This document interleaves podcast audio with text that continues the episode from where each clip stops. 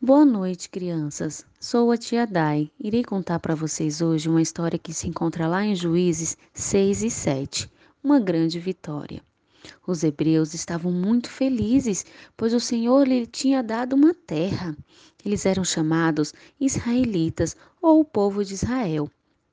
Mas o tempo foi passando e eles começaram a esquecer de Deus, começaram a adorar outros ídolos, igual os outros povos, pois Deus deixou inimigos entrarem na terra. Os inimigos tomavam do povo o trigo, as uvas, a cevada, tudo.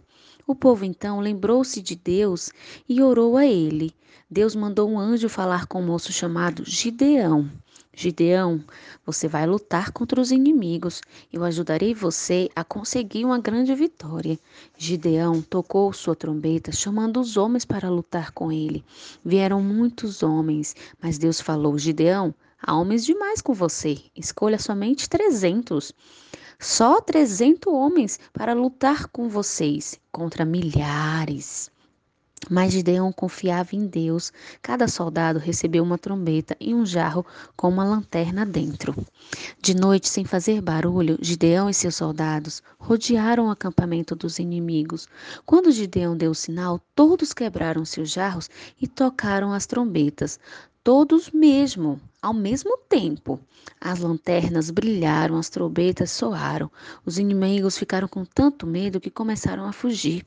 Gideão e seus soldados foram atrás dos inimigos e os venceram. Foi uma grande vitória. Deus ajudou Gideão a salvar seu povo. Crianças, que nós possamos confiar na vontade de Deus, porque assim como aconteceu na vida de Gideão, nós possamos também confiar que a vontade de Deus é boa, perfeita e agradável para as nossas vidas e que todos os dias possamos nos lembrar do Senhor e não nos esquecer da bondade dele sobre a nossa vida e a nossa família.